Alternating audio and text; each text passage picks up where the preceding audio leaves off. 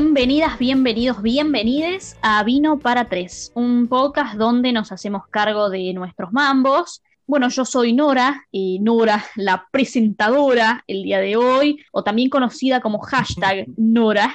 Y bueno, acá andamos como siempre con mis dos compañeros de la cuarentena, de la vida. Por un lado Sergio, como a mí me gusta decirle, o para ustedes Nano, si quieren. Y por el otro lado la tenemos a, a Dul, Dulce, o como yo le digo, Dulcinea del Toboso. ¿Cómo van? ¿Todo bien? Acá andamos en esta cuarentena, llevándola como se puede, tratando de encontrarnos con nuevas actividades, porque hace 100, más de 100 días que estoy acá adentro, se me van acabando. Así que ese es otro tip. Si alguien tiene actividades que me pueda pasar, mande. Bien, acá andamos con una paja tremenda. Bueno, igual yo siempre ando con paja, pero mm, más de lo normal. La paja y vos son uno solo. Bueno, eh, para el episodio de hoy teníamos planificado retomar un poquito un tema que ya había surgido, eh, que tenía que ver con nada, las relaciones, los amores, eh, los títulos, etcétera. No sé si recordarán, porque bueno, es un tema que da mucho para hablar y la verdad que no íbamos a hacer un podcast de 450 horas, pues un embole. Así que bueno, se me habían ocurrido algunas preguntillas para hacerles, porque me quedé pensando un poquito. Cagamos. Sí, mira, cagamos la fruta. Y me quedé pensando con respecto a esto de que habíamos dicho de que los amores eran para toda la vida y la verga, bueno. Y me planteé, ¿no? Un temita con respecto a las relaciones a distancia. ¿Qué opinan ustedes de las relaciones a distancia? Porque hablamos mucho de app, mucho de esto, mucho del otro, pero relaciones a distancia, ¿existen? ¿Son posibles? Uh, Nora, por semejante mambo querés empezar. Dios mío. Uno empieza y dice, bueno, qué lindo, vamos a grabar, y te tiran así el mambo. Es que es Em, inevitable, discúlpame, Sergio. Lo tengo Hacia en la mi persona. primera, hacia la primera, de cambio te tiran el mambo grande. A ver, a mi entender, no conozco, tampoco es que conozco tantas relaciones a distancia, pero hasta el momento no he conocido una relación a distancia que haya funcionado. Creo que es muy difícil. No, no sé si ser tan severo en decir que son imposibles y que no existen, pero creo que son muy complicadas, es, es muy difícil entre la añoranza y el estar solo y tener a la persona que amas lejos y demás, este, sobre todo en este país donde la economía dificulta en la mayoría de los casos que si, si estás lejos puedas viajar, digamos, lo que es seguido, además de que uno tiene obligaciones, ¿no? El laburo y demás. No sé si llamarlas imposibles porque estoy seguro que en la viña del Señor, una frase muy de abuela, eh, deben existir, pero sí creo que son muy complicadas. No sé vos, Dul, cómo lo ves. Que existen, existen. No lo veo imposible. ¿eh? Es más, yo tenía una amiga en la secundaria que tenía una relación a distancia con un novio de otro país y que prosperó y que no sé si ahora, pero sé que ella se fue a vivir al país y estuvieron juntos y todo y estuvieron como mucho tiempo, uno viviendo en un país y, y ella viviendo acá en Argentina. Qué tiernis. Todo muy tierno, sí. Pero de que existen, existen. Y que alguna que otra relación prospera, prospera. Pero nada, es muy difícil, Ahora, Tenemos igual entre nosotros, por supuesto. tenemos entre nosotros un caso muy fuerte. Por alguna razón es como que Nora las vivió todas. No sé si se dan cuenta con los episodios que venimos haciendo. Nora tiene una expertise esta mujer. Nora tuvo, ¿verdad? si Nora tuvo una relación a distancia, duró bastante, qué sé yo, es, es bastante complicado. Si existen, que las volvería a repetir, ni porque me paguen, pero ni en pedo la volvería a repetir. No es porque no lo quise, lo quise un montón, pero la verdad es que es un sentimiento que no se lo recomiendo a nadie. Si lo pueden evitar, evítenlo. Es horrendo el sentir que tu, tu pareja o tu persona, no sé si de apoyo, pero bueno, ponele, porque en la relación medio que el otro termina siendo tu persona de apoyo al margen de los amigos y la verga, está en otro lado y tiene tipo otros usos horarios, otra rutina, todo, todo distinto y que la ves cada muerte de obispo, otra frase de abuela. Sí, eh, no, no se lo recomiendo a nadie y, y no se lo deseo a nadie tampoco, es bastante complicado, pero existen, existen, existen. Ahora, yo les hago esta consultilla. La fidelidad en torno a una relación a distancia, ¿Es posible? Bueno, seguimos con el mambo fuerte. Eh, a ver, creo que sí. A ver, yo creo que estamos partiendo desde ya de una relación monogámica, estructural, digamos, ¿no? Si uno tiene una relación poliamorosa ya es otra cosa. Pero partiendo de la base de una relación monogámica, yo creo que existe en una relación a distancia que es súper posible, porque creo que la fidelidad en una relación monogámica eh, siempre es posible. Nadie te obliga a acostarte con otra gente. No es que el pito lo lleva a uno y uno no lo puede controlar.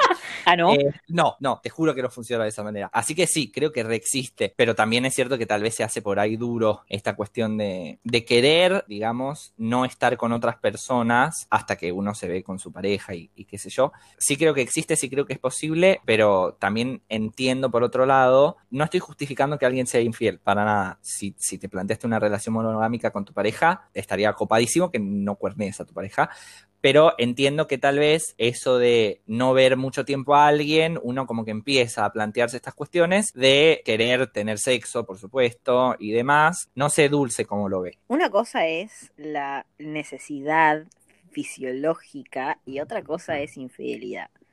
Porque por más que uno tenga necesidad, si uno quiere serle fiel a la otra persona, digo yo, ¿no? Que se aguanta todo eso. Y otra es, tengo necesidad y lo voy a hacer y me chupo un huevo a la otra persona. O sea, Comparto. es como, va, más allá de la distancia aparte también. Porque, o sea, uno puede estar acá eh, y lo puede tener a dos bondi de distancia y la otra persona le va a ser infiel igual. Va más allá de un tema de necesidad, un tema de distancia. Eh, yo creo que si la otra persona le quiere ser infiel, no hay excusa. No es, uh, no, bueno, te soy infiel porque nada, necesitaba tener sexo. Y estás como a un montón de kilómetros de distancia. Y Chupala, cuando hacete la paja. mm, Comparto. te hacerte la paja. Ahora, a mí me surge una, una duda, ¿no? Porque, bueno, que está supongamos que, que bueno. Qué bien. Bueno, quizás cuando termine la cuarentena vemos.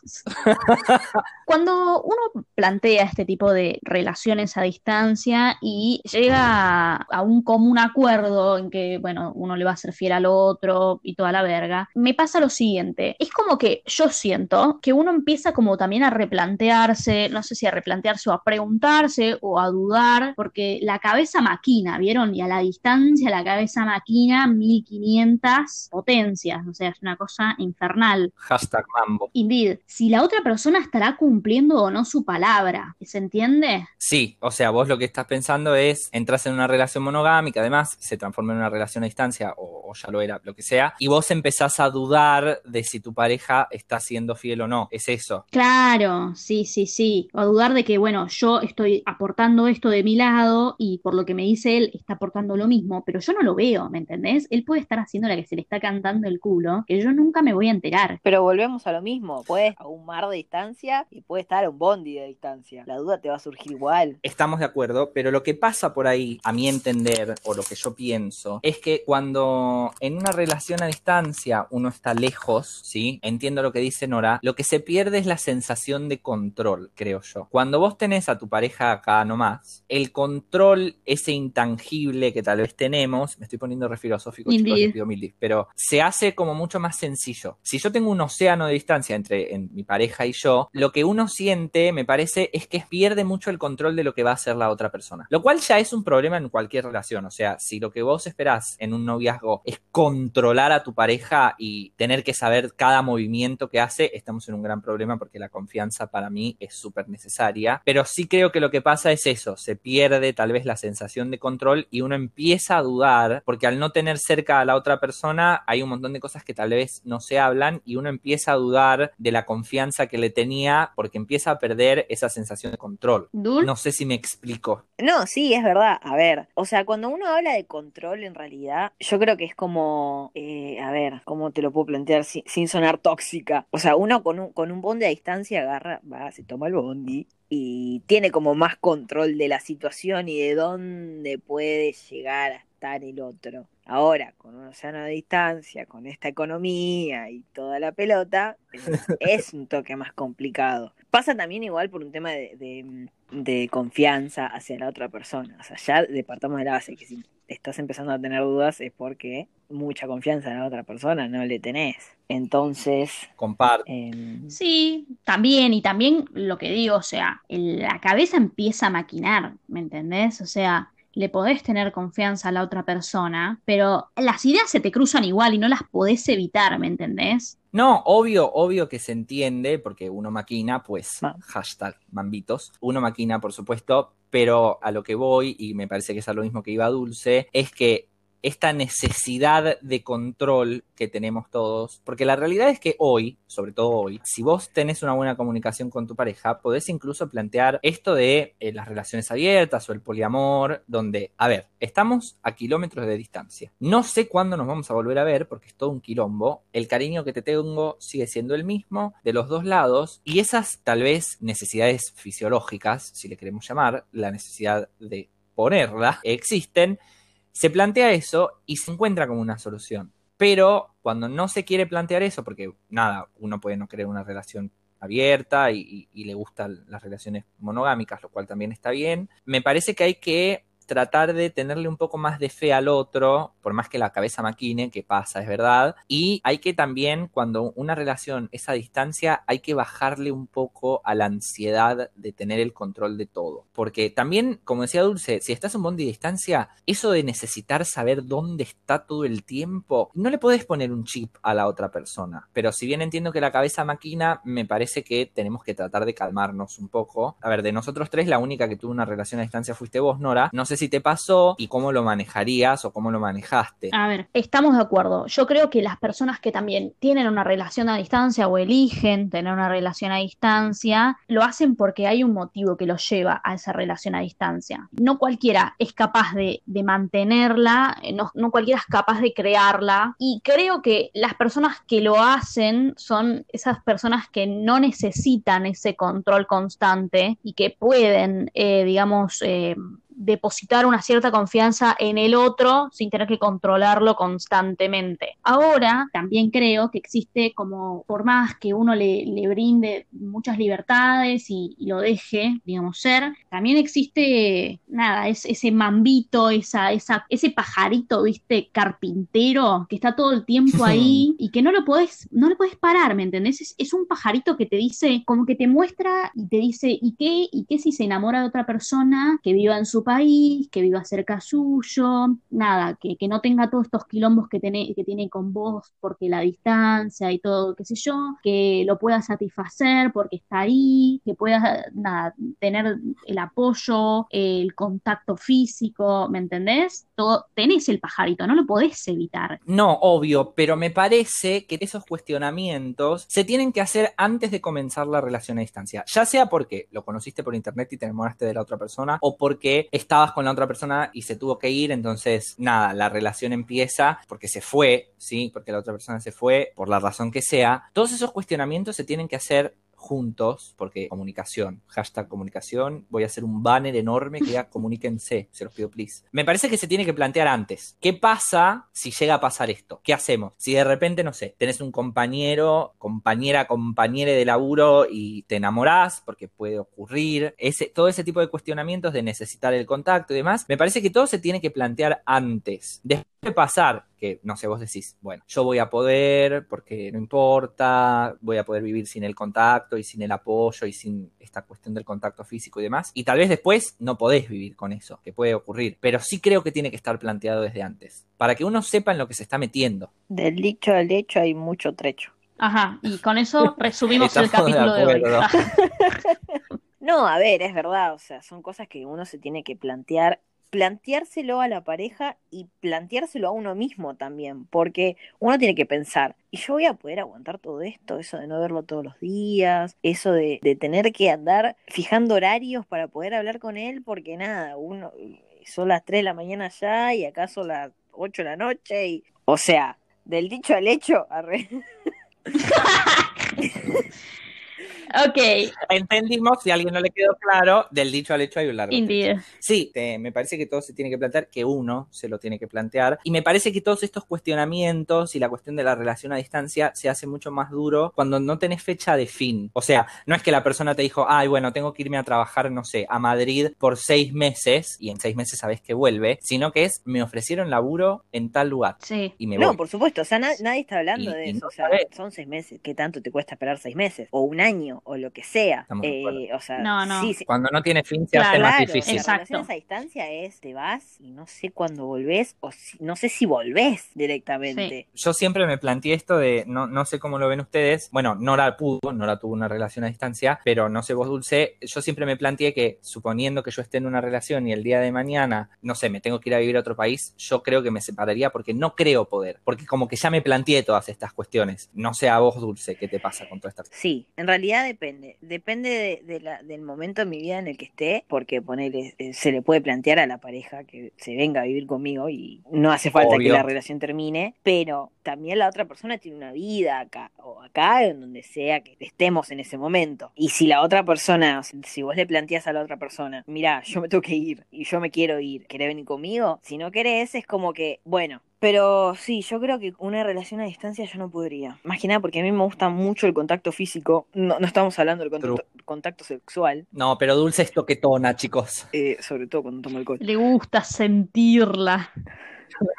Eh, es cierto, vos sos muy del contacto físico, O es sea, a mí me gusta Bueno. abrazar a la persona, estar con la otra persona y es, es un poco más complicado eso. Por eso digo que la persona que se embarca en una relación a distancia es una persona que tiene una cierta personalidad preparada para una relación a distancia. La mayoría de las veces hay otra, hay otras personas que nada, que, que lo hacen, digamos, por amor al otro, para ver cómo será, o por no poder soltar algo que empezó acá y después nada, tenía que seguir o quería que siguiera, pero no, pero no pudo al final. Particularmente, yo soy una persona bastante fría y bastante eh, independiente, entonces una relación a distancia, por ahí quizás para una personalidad como la mía, no es tan difícil como para eh, una persona como Dul, que por ahí sí necesita el, el contacto constante. Bueno, pero mm, arraigado a este tema, digamos, es de la manito. Supongamos que, ya que nada, hablamos de infidelidades, nuestra pareja no sé si infiel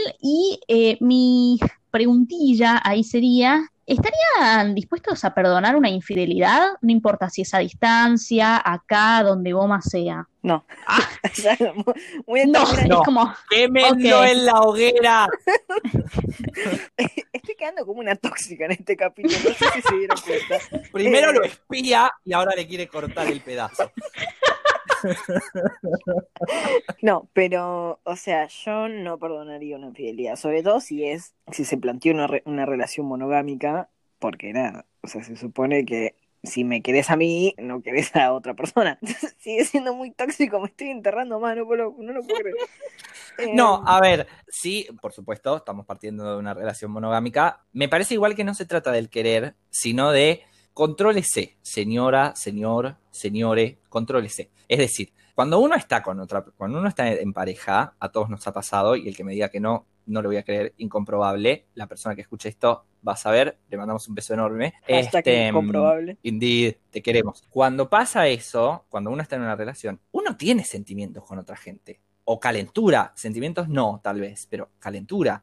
Uno ve a alguien, qué sé yo, en la calle, en una peli. Yo lo siento, chicos. Esté con el que esté, a mí Chris Evans me va a seguir encantando, lo lamento. Pero la cuestión es, como decía Dulce antes, del dicho al hecho, hay un largo trecho. Hoy estamos con la frase de abuela. A uno le puede pasar eso y está genial, pero la cuestión es no actuar por amor a la otra persona. En mi caso, no. Yo tampoco perdonaría una infidelidad, no por el hecho de que te hayas cogido a otra persona, sino por el hecho de se rompió una confianza que ya no creo poder recuperar. A ver, hay un dicho muy cliché que dice que la confianza se construye en años y se destruye en un segundo. Y yo soy partidario de ese dicho. Para mí, si alguien me es infiel y habíamos planteado, bueno, claramente la única manera de ser infiel es planteando una relación con esos términos, y me es infiel, yo no lo podría perdonar, pero porque se rompe eso, no porque me moleste que, que haya estado con otra persona. Prefiero mil veces que me dejes o que lo charlemos y, no sé, abramos la pareja. O sea, hay como muchas soluciones antes de que mi pareja meta el pito en otro lado y yo me entere de alguna manera que no me tenía que enterar, probablemente como suele ocurrir, y se rompe, se rompe esa confianza. Mi problema en realidad es ese. No sé, Nora, a vos qué te pasa con esto. Pienso exactamente lo mismo. O sea, uno, al margen de si uno puede o no puede perdonar una infidelidad, después hay algo que se rompió. A mí me pasó, pongámosle, más o menos, y la verdad es que uno, uno, yo por ejemplo, no sé, en esa situación le dije, ok, listo, entiendo. Lo que yo tenía en ese momento, por ejemplo, era una, era una relación, yo siempre normalmente suelo suelo hablar mucho en la relación, al margen de que hablo mucho, me gusta mucho la comunicación con la otra persona. Me parece un punto clave la comunicación con la otra persona, ya lo habíamos hablado en otros episodios, pero esto de, bueno, nada, me, me está pasando tal y tal cosa, conversémoslo, nada, o planteemos las cosas claras, así nos evitamos un montón de quilombos. Y bueno, nada, o sea, lo que yo había planteado en ese momento es, mira, si en algún momento de tu puta vida me cagás, al menos tené las pelotas y me cagaste para decírmelo.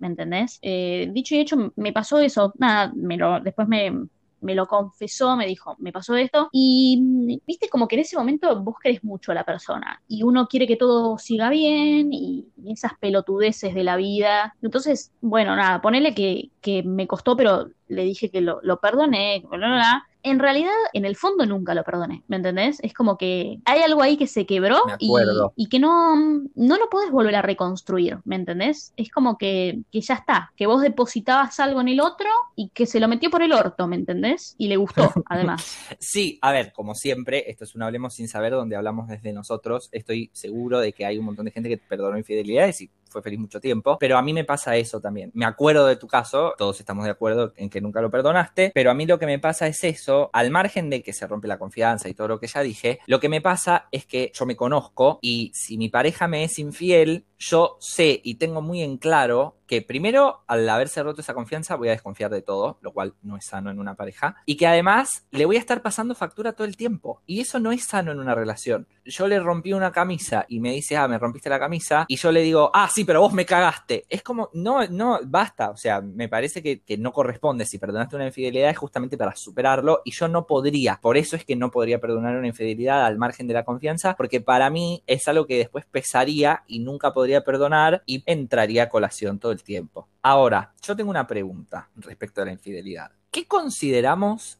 nosotros tres infidelidad? Porque vieron que eso es un tema también. La cuestión de qué sí y qué no. Eh, difícil. Yo creo que consideraría infidelidad y algo más sexual, creo. Porque un beso, bueno, ¿me entendés? No sé, estabas en pedo y bueno, un beso, qué sé yo. Te lo puedo llegar a entender, es un beso. Pero cogerte a otra persona, uff, de eso ya me parece que no. Sí, a ver, partamos de la base que ya coger es un montón, Sí, o sea, es un montón. Y un beso es, en realidad depende de las circunstancias en las que ocurrió ese beso. eso es verdad, sí. Porque si fue en un boliche que estabas en pedo y fue tipo, ah, bueno, está bien, se puede charlar. Pero fue, si fue en otro tipo de circunstancias más íntimas, si se quiere decir, ya no sé qué tan accidente puede llegar a ser. Claro, te afloró algún sentimiento, ¿me entendés? Sí. Claro. Igual, a ver, y esto no lo puedo expresar tan bien, no sé qué tanto estoy de acuerdo con esta cuestión de estar en pedo, no sé si me vale como justificación, No, no, no. ni siquiera para un beso. Eh, no, no, estamos hablando de un beso, ¿eh? A mí no sé si estar en pedo me justifica un beso, pero no lo puedo expresar, es como que tengo mucho mambo al respecto. No sé, es como que es raro, no sé, no, no me parece justificación válida, qué sé yo. Pero tal vez, a ver, insisto, por vez número mil, no sé, pero a mí tal vez porque, porque yo estando en pedo soy muy consciente de las cosas que hago y me acuerdo y demás, pero es, es Claro, extraño. yo no, por ejemplo. no lo puedo ex- bien, sí doy fe. Pero al margen de la cuestión de la ebriedad, sí, creo que co- el coger es algo súper íntimo y si pasa con otra persona estamos en un problema. También me pasa mucho con la cuestión del enamoramiento. Si una persona de repente por H o por B me entero que está como muy encariñado, más allá de una amistad, todos sabemos diferenciar, con otra persona, creo que me dolería mucho más que te hayas garchado a alguien. Ahí ya entramos en un tema mucho más profundo que es tipo, te lo garchaste una vez, te lo garchaste más de una vez, sentís algo por la otra persona o no. Pero creo que eso es, mucho más doloroso, el, el que la otra persona se esté enamorando de alguien más y no te haya dicho nada y no haya decidido separarse o planteártelo para tener una relación poliamorosa o, o alguna otra solución, me parece, me parece aún peor. Creo que esas, esas son las dos más fuertes, que en general, bueno, son de las más habladas. El tema del enamo- enamoramiento con otra persona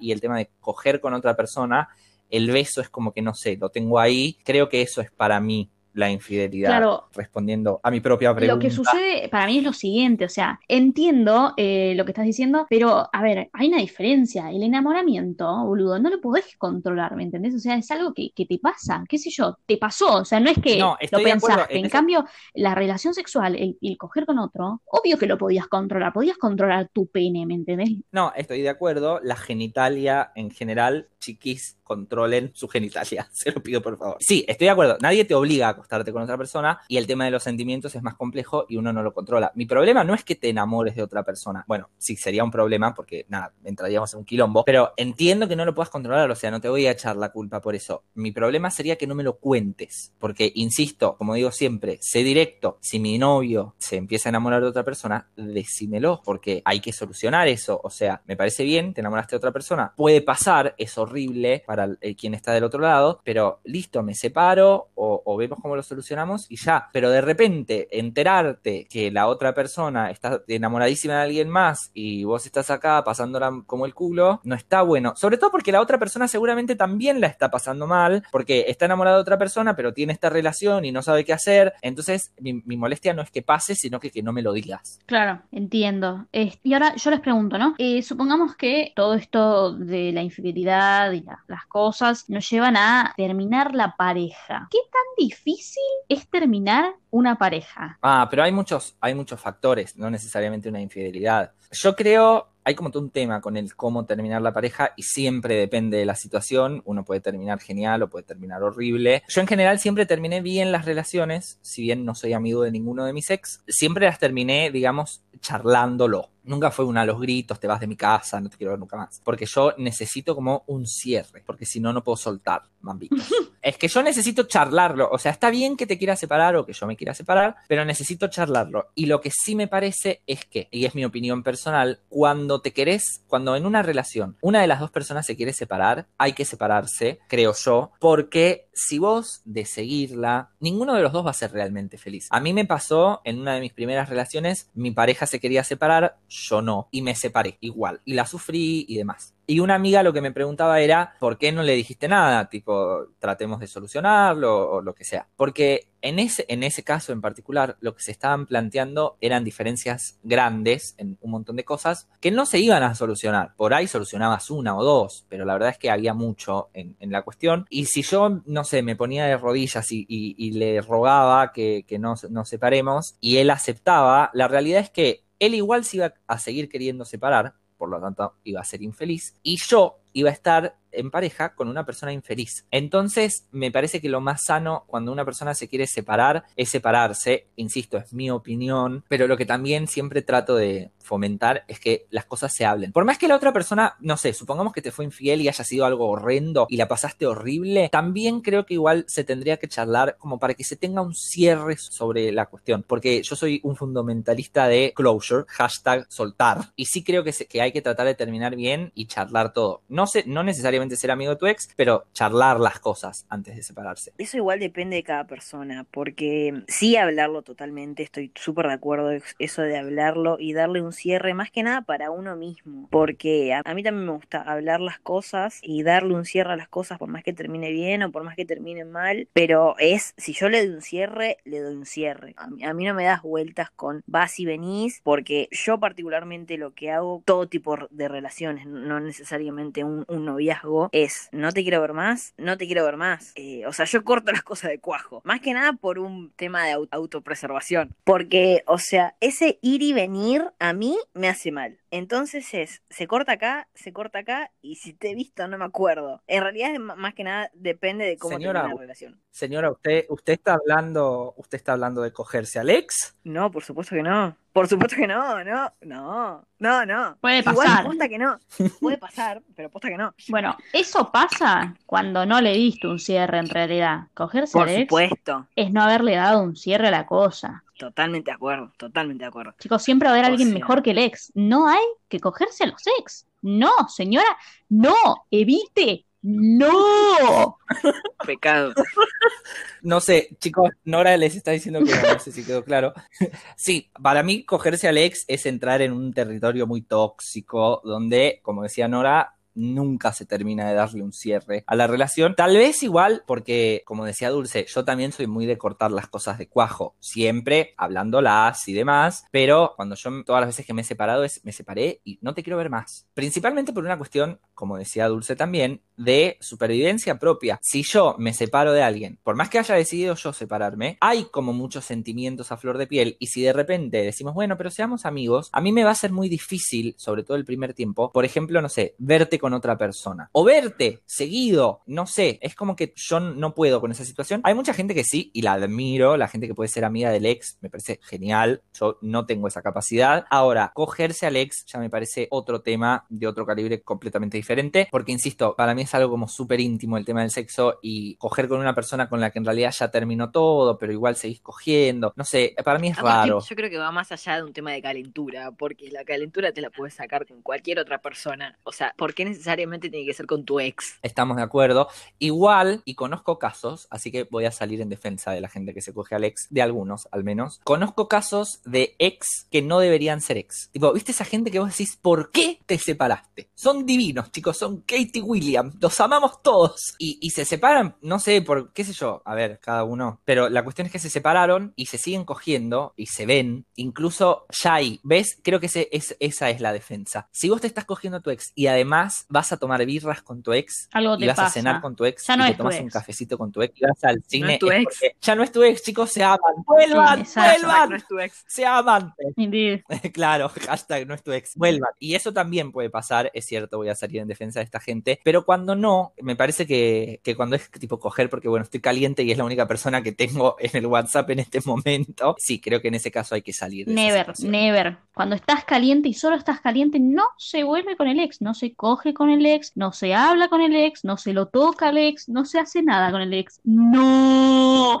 No sé si les quedó claro. Bien. Déjelo. Pero con respecto al ex, ¿el ex se odia? ¿Se puede ganar el odio? ¿El odio es una etapa? Después viene la superación. ¿Cómo es la cosa? A ver, enlight me, please. Las cinco etapas. Por supuesto que se puede odiar. Odiar se puede odiar siempre. Yo soy un fundamentalista bien del odio. odiar. Creo que el odio une. El odio une, lo diré siempre. Tengo un montón de amigos que nos hicimos amigos por odiar a las mismas personas. Así que aguante el odio. Pero al margen, siempre que no sea una cuestión tóxica, chicos, no, por favor, basta. Ni agresiva. Pero sí, uno puede no querer al ex, uno lo puede odiar porque tal vez pasó esto, de que el ex te separaste porque estuvo con otra persona, no lo puedes superar y lo odias. También creo que tiene que tener un final ese odio, porque si te separaste hace cinco años y seguís odiando a tu ex es porque de vuelta no hay un cierre. Siempre existe esta frase también muy trillada de el opuesto del, am- del amor no es el odio, sino la indiferencia, lo cual creo que es muy cierto, porque el odio es un sentimiento muy fuerte, o el enojo, o como querramos llamarle, y si uno todavía tiene esos sentimientos para con su ex, me parece que hay algo que no se terminó de cerrar y que probablemente el ex ya no puede hacer nada al respecto, es un trabajo que tenemos que hacer cada uno de nosotros, pero por supuesto que se lo puede odiar, por supuesto que también se lo puede querer al ex como un amigo, conozco gente que son grandes amigos y en algún momento tuvieron una relación y al día de hoy se cagan de risa de que en algún momento estuvieron juntos. Me parece que, que hay como muchos sentimientos con los ex, la amistad, el odio, creo que, que son súper válidos también. Sí, o también se lo puede querer al ex, pero como no querer al ex, sino como querer la relación que se tuvo, respetarla, recordarla bien, como nada, una persona que estuvo con Sí. vos, que te acompañó. Obvio, obvio, uno tiene,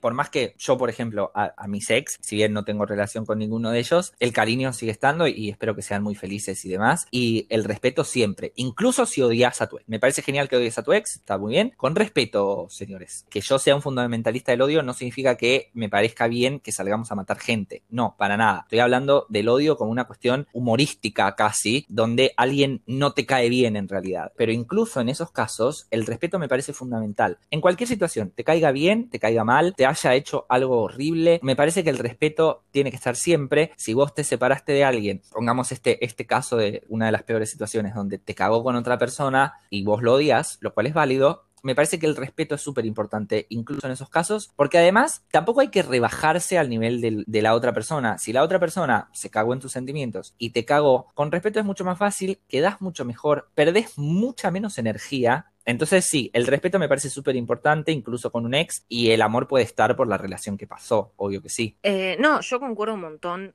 un montón con lo que dijo Nano. Yo creo que sí, el odio es un sentimiento muy fuerte y cuando vos odias a una persona, quiere decir que estás sintiendo algo por la otra persona. Y yo soy muy partidaria de la indiferencia. Cuando vos le sos indiferente a otra persona, eso duele muchísimo más que el odio. Porque, o sea, a mí si la otra persona no me interesa, le estás haciendo mucho más mal que si lo odiaras. O sea, vos además de ex le querés romper el corazón. Bueno, en y en este podcast aprendemos cómo ser un poco más soretes todos los días.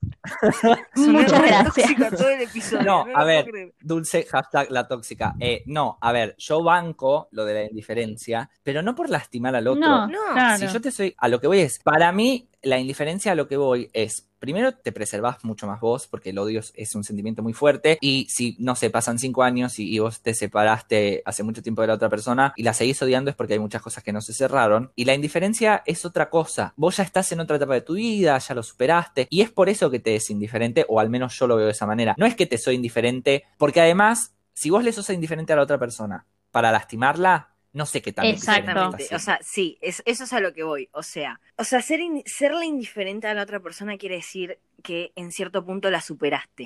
Pero eso es una chicos. indiferencia, pero no por elección. A ver, hay una fina línea entre ser indiferente por elección o ser indiferente porque te sale del culo, ¿me entendés? Te brota.